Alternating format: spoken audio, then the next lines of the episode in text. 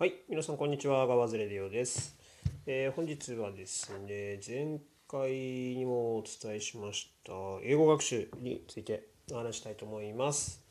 えー最近ですね、まあ、前回も言ったんですけど、もうとにかく面白い英語学習がというこれはですねもちろんその今あの参考にしています YouTube 動画ニック式英会話と、えー Kevin's English Room このね2つの動画のおかげなんですけど本当に毎日のようにあの本当暇さえあればもう英語のこと考えてますっていうぐらいの感じになって、えーいます。はい、そうですね。もう基本的に空いた時間でその勉強動画といいますか、まあ、いろんな分野のね、えー動画を見るようにしてるんですけど、もう最近はついついちょっとあのーそれが英語楽しいばかりに空いた時間を全部それに使っているというまあ一日の流れで言うと、まあ、朝最低30分のね、まあ、これはルーティンとして、えー勉強時間あの各分野といいますかいろいろ持ってるんですけど設けてるんですけど、まあ、その30分の動画をまず見る。朝はねちょっとね時間は、えー、と切り詰めなのであれなんですけど最近その特に空いてる時間に、えー洋楽を、えー聞いてリスニングをしたりとかあと夜の空き時間ですよね、まあ、特にここなんですけどその他の空き時間で、えー全部こう分けて見るところを一回ちょっと英語の動画を見始めるともうそのまま絶え間なくずっと見続けているというね。だから本当にふと気づくと,、えー、と例えば英語の部、まあ、この日本語を英語に直すとしたらどうだろうとか昨日学んだ英語のその文法的に、えーその文法を、えー、と思い返して、まあ、これはこういう意味だからこういう時に使うとか、まあ、そのただ見てるだけじゃなくてちゃんと使いましょうってよくねやっぱり言われまあ当たり前なんですけどまあどうの勉強でもそうなんですけどアウトプットしてなんぼなんでね覚えるために、まあ、英語に関しては自分はその機会がやっぱりその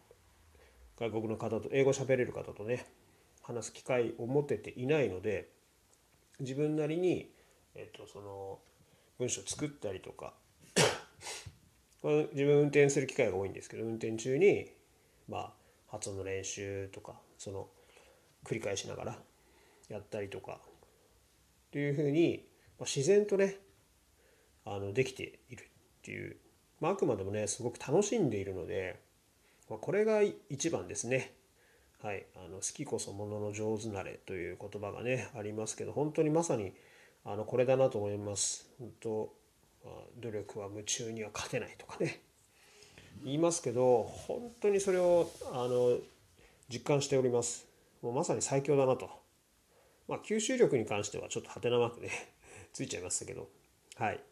結構もうまた同じ動画を見返してあれ何だったっけなってやってますけどそれでもやっぱりあのいやいやじゃないですもんね。例えばその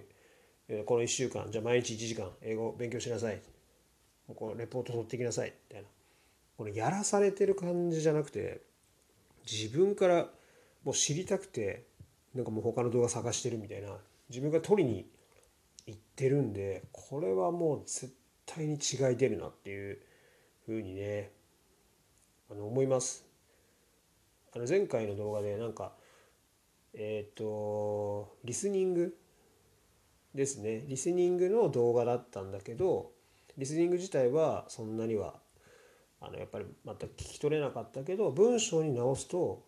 何を伝えているのかのあの言い回しは全部あ日本訳翻訳はできたという話をねさせていただきましたけど本当にねちょこっとのね手応えを感じただけで今はもう本当に楽しくて毎日毎日。あ新しい文章というか、えっと出てきた時にもあこれこの間やったなとかあこの組み合わせの時はこういう意味だよなとかだからその和訳に関してはだいぶ上達というかあのできてきたかなっていう手応えはすごくあります。まあ、リスニングに関してはねなかなか難しいんでもうそこが多分一番ねやっぱポイントですっていうふうにはねあの動画の先生方がね言ってますからそこをちょっと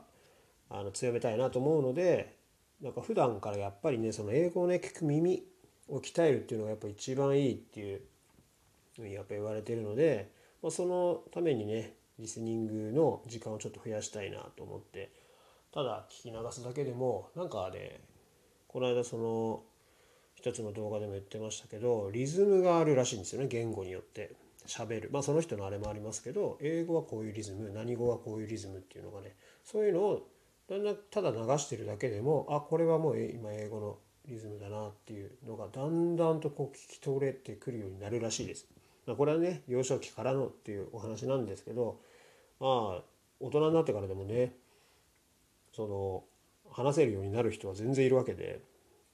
まあ自分としてはそこをね目指してやっていきたいなってあの思ってますので、まあ、そういうふうに今やってますと。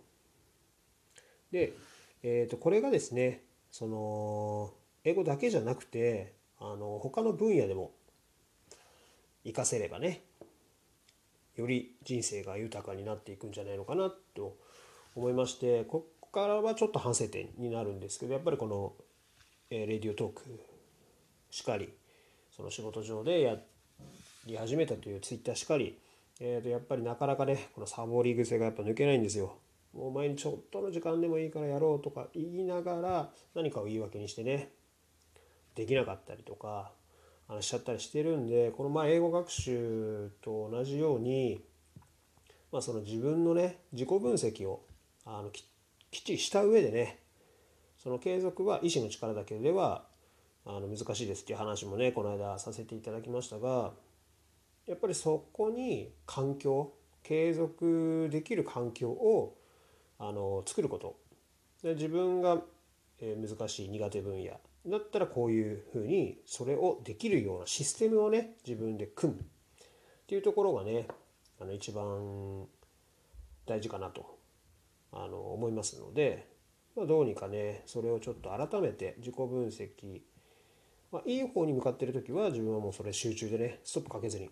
全然やり続けるっていうのがいいかなっていうふうに思ってるので大枠は大枠でね決めておいてそれをまあいかに継続できるか、まあ、きちきちっとねできる人はねいいんですけどね。自分はなかなかちょっと難しくなってるので、まあ、そこにねこの英語学習みたいなね楽しみをねあの一つあの見つけるだけでやっぱりあの違う結果に、ね、なるかなと思いますのでまあ この英語学習のね楽しさと継続をまあ、いかに他の分野に持ってって、まあ、何事もねより楽しく、